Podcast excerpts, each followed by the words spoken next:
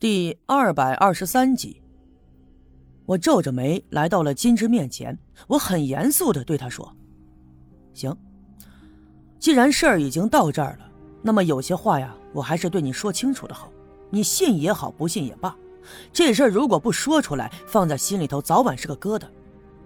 不错，我承认之前我跟金凤是有那么一段感情，可是过去的事儿那就是过去了。”你一定心里还惦记着昨天晚上的事儿对吧？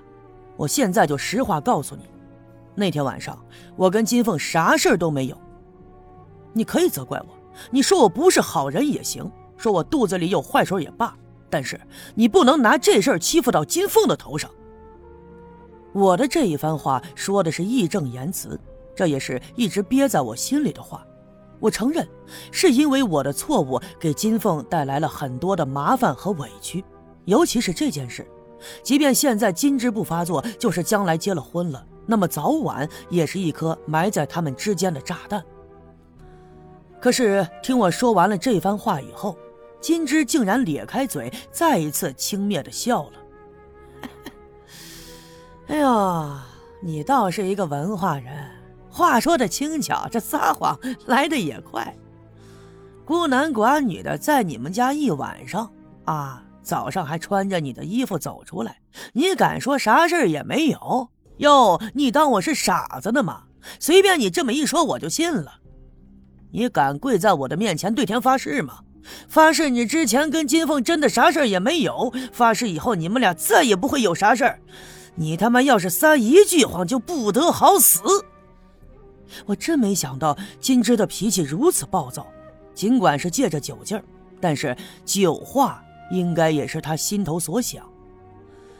既然事情赶到了这个地步，我咬了咬牙，使劲的冲他点点头，说：“行，发誓就发誓，不过你得答应我，今天我发了这个毒誓，然后你赶紧跟金凤去村部，好好的把这个订婚给办了。”金枝冷笑了一下，撇着嘴，上下打量了我一眼。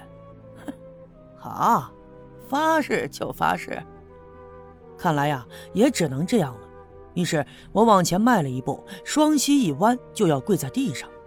可就在这个时候，屋门哗啦的一声开了，金凤从里面走了出来。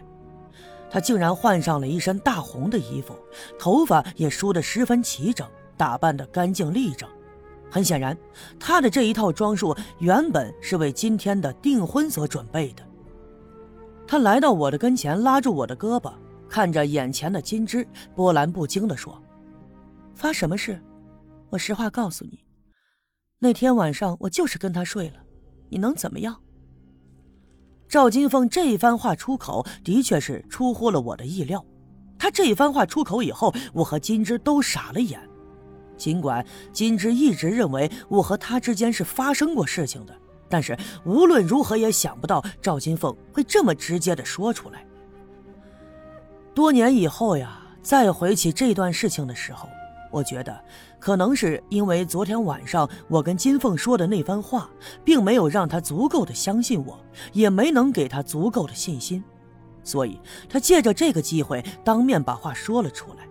一来是他想终止今天的订婚，毕竟有了我的承诺以后，他不想跟金枝再拉扯上更进一步的关系；二来呀，可能是想把我逼上绝路，宁可牺牲自己的名声，也要把我逼上绝路，让我不再有其他选择的余地。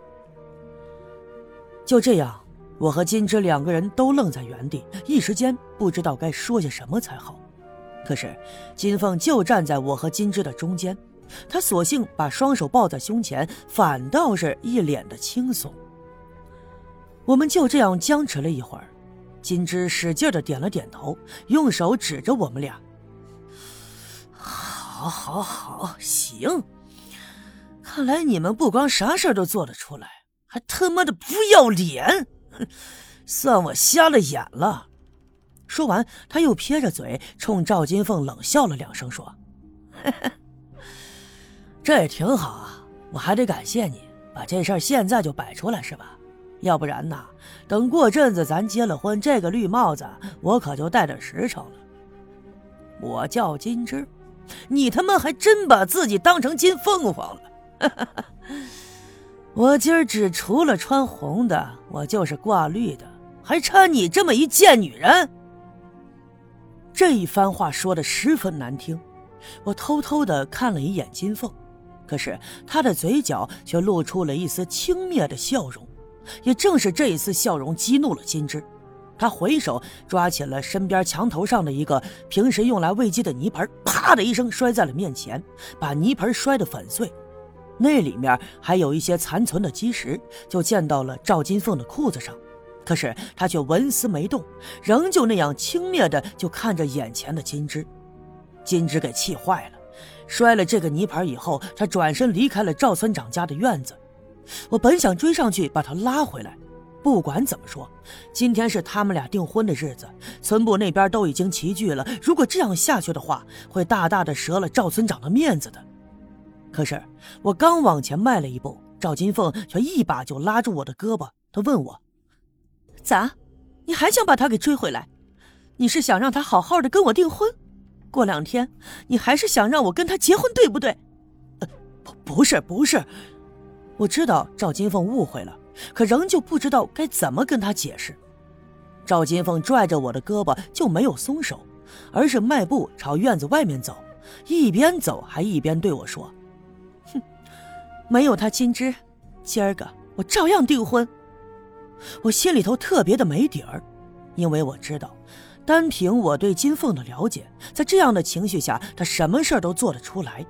可此刻我已经无法阻止他了，甚至不能再多说一句话，因为不管我说什么，可能都会对金凤造成巨大的伤害。我已经伤得太多了，如果再伤害她，我将无法挽回的。赵金凤拉着我往村部走，一边走我一边四外的张望，金枝不见了，不知道跑去了哪儿。我心里不禁特别的担心，一来是金枝在气头上。二来是我进院子的时候就闻到了他满身酒气，想必啊大清早可没少喝酒。如果说他借着酒劲儿四外乱跑，不知道会发生什么样的事情。我被赵金凤一直拉到了村部的门口，他这才把手松开，回头看了我一眼，说：“敢跟我一起进去不？”其实啊，他的这句话是多余的，敢与不敢，我都没有别的选择的余地。我只好冲他点了点头，敢。听我这么一说呀，赵金凤终于露出了笑容。当然，这笑容和刚才的不一样，没有轻蔑和不屑，反倒是有些欣慰。